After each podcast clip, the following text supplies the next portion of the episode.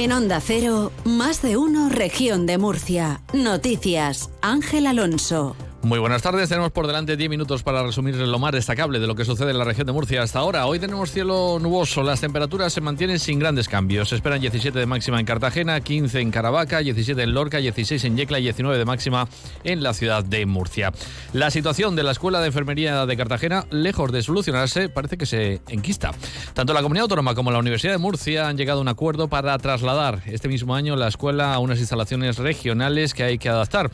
También se va a pasar la gestión de la escuela a la Universidad de Murcia. Sin embargo, los estudiantes no se lo creen y hasta que no lo tengan por escrito no terminarán el encierro que están protagonizando ya desde hace 13 días. A todo esto se le suma un nuevo factor de presión. José María Vallejo, alumno de primer curso, ha decidido iniciar una huelga de hambre. Es decir, yo voy a estar hasta que el cuerpo aguante. Si alguna vez me pasa algo, eh, entiendo que la responsabilidad va a ser de los que no notan un compromiso por escrito. Porque si tan claro tienen una hoja de ruta, entiendo que eh, plasmarlo en un documento y firmarlo es más que factible. Pero a día de hoy, mis compañeros de delegación, yo me incluyo, y el resto de alumnos no tenemos un compromiso público y por escrito. Solamente es eh, oral. Y las palabras, como ya sabemos, aquí en la zona en la que estamos, se las lleva el viento.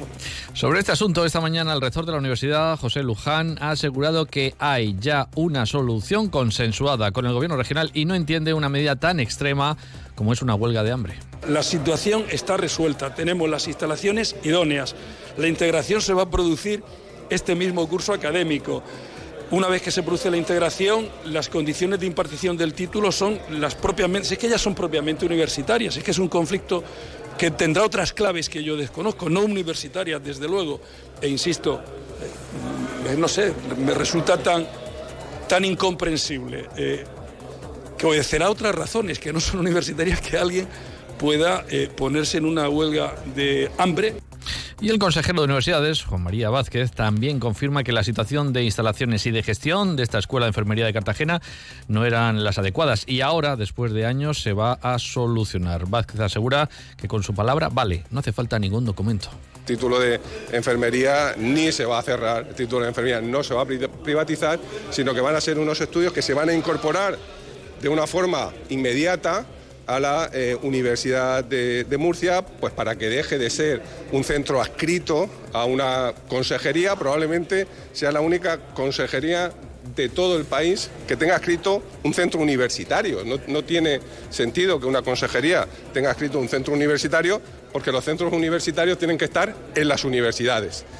Bueno, pues seguiremos atentos a lo que sucede con este asunto. Mientras tanto, la delegada del Gobierno en la región, Mariola Guevara, ha asegurado que si es necesario se va a destinar ayudas a los transportistas para compensarles por las pérdidas sufridas en los altercados por la huelga de Francia. Verónica Martínez. Guevara ha corroborado la sensibilidad del Gobierno de España hacia el sector primario en esta situación que están viviendo tan dramática en el país vecino y asegura que los ministros de Agricultura y Transportes están realizando negociaciones en la Unión Europea desde el primer día de los altercados. También destaca Guevara que se está estudiando la posibilidad de compensaciones. Claro, la preocupación ahora mismo del sector no es que los, seguros agrarios no, no se no quieren hacerse cargo de las pérdidas que se están que están sucediéndose estos días y por lo tanto el ministro pues uno de los, temas que está abordando y que está tratando es para poder dar respuesta a ello. Si se tienen que destinar ayudas, pues que no quepa duda que así, así se harán llegar y se llegará una convocatoria para esas ayudas como muchas otras convocatorias que se han abierto ante situaciones similares. Una delegada del gobierno que también ha pedido al presidente López Miras que predique con el ejemplo a la hora de hablar de la reforma de la financiación autonómica y que empiece por aprobar una ley de financiación local para los ayuntamientos. Guevara ha dicho además que el Gobierno de España sí está dispuesto a reformar el modelo de financiación, pero el Partido Popular no tiene un proyecto firme, ya que lo que defiende Feijó para Galicia no es lo mismo que lo que quiere Ayuso para Madrid. A nivel de gobierno regional escuchamos mucho ¿no? esa reivindicación por nuestro presidente, por López Mira, pero yo sí le quería también trasladar que esa reivindicación debe de ser bidireccional. Tenemos que predicar con el ejemplo. Somos la única comunidad autónoma que no tiene una ley de financiación local. Los ayuntamientos, los 45 ayuntamientos de nuestra región, no saben nunca el dinero que van a recibir de la comunidad autónoma. Esos 300 millones de euros que llegan a la región de Murcia no se derivan a los ayuntamientos.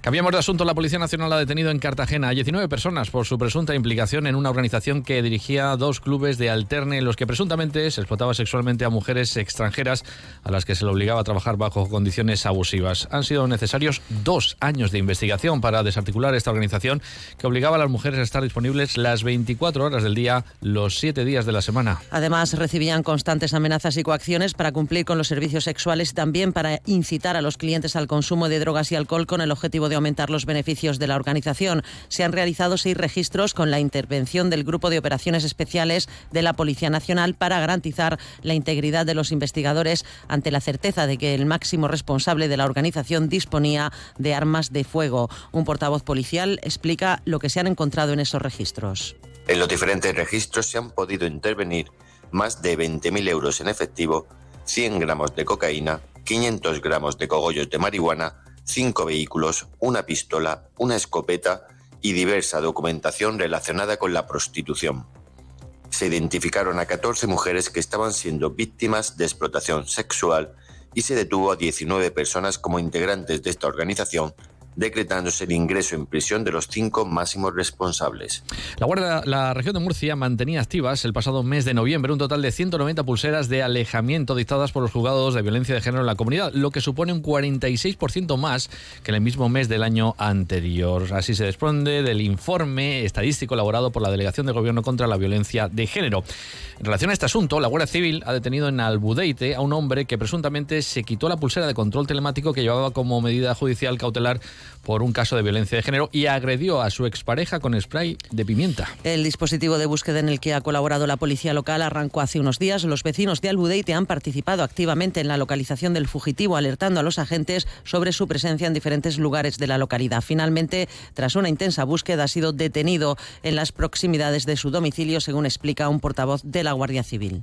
Los hechos se remontan a mediados de enero, cuando un vecino de Albudeite, con medidas cautelares por un caso de violencia de género, se desprendió del dispositivo telemático de control que debía llevar consigo y además se aproximó a su expareja y la agredió con un spray de pimienta. Durante el desarrollo del dispositivo se comprobó que el ahora detenido se valía de una considerable destreza para eludir la vigilancia. Incluso llegó a desafiar a los agentes con sus habilidades excepcionales para saltar por tejados y terrazas. El vicepresidente del Gobierno regional, José Ángel Antero, ha estado en Cartagena y allí ha pedido que se desmantele el CATE que está instalado y que va a ser provisional iba a ser profesional, pero ya lleva más de un año activo. Antelo asegura que los policías nacionales están haciendo de taxistas con los inmigrantes que llegan a esas instalaciones y a las 72 horas, pues están fuera. He estado reuniendo y hablando largo y tendido con los sindicatos policiales y lo que nos dicen es que antes de las 72 horas en el CATE eh, sueltan a los inmigrantes ilegales por toda la región. No solo eso, sino que utilizan a nuestros policías nacionales de taxistas oficiales. Esa inmigración ilegal por parte de delegación de gobierno no tiene ningún control sobre la misma. No sabemos si tienen o no antecedentes, no sabemos en qué condiciones vienen. Vamos al Ayuntamiento de Murcia porque, por un lado, el portavoz del Partido Socialista en el consistorio, Enrique Lorca, ha decidido entregar su acta de concejal por motivos personales y familiares. Eso es lo que dicen. Lorca entró a formar parte del Grupo Municipal en 2019 y tras la moción de censura presentada en 2021 por PSOE y Ciudadanos para desbancar al Partido Popular, asumió las competencias delegadas en Seguridad y Gestión Económica y ejerció las funciones de séptimo teniente de alcalde. Además, desde las pasadas elecciones municipales, cuando el Partido Popular se proclamó vencedor por mayoría absoluta en el Ayuntamiento de Murcia se ha hecho cargo de la portavocía del grupo. Y el ayuntamiento quiere llevar a cabo una reunión con el Ministerio de Transportes para tratar la viabilidad económica de la ampliación del tranvía hasta el barrio del Carmen y su posterior extensión a El Palmar. Además, en la reunión que encabezará el propio alcalde, José Ballesta, se pretende abordar la concesión de una prórroga del protocolo para la ampliación de ese tranvía suscrito en abril del año 2023 por el anterior equipo de gobierno. Es decir, en la reunión se tratará la llegada del tranvía hasta el Carmen y el Palmar y que el ayuntamiento tenga seis meses para redactar el proyecto de por dónde transcurrirá este medio de transporte. El concejal de movilidad, José Antonio Muñoz, explica que también se hablará de dinero.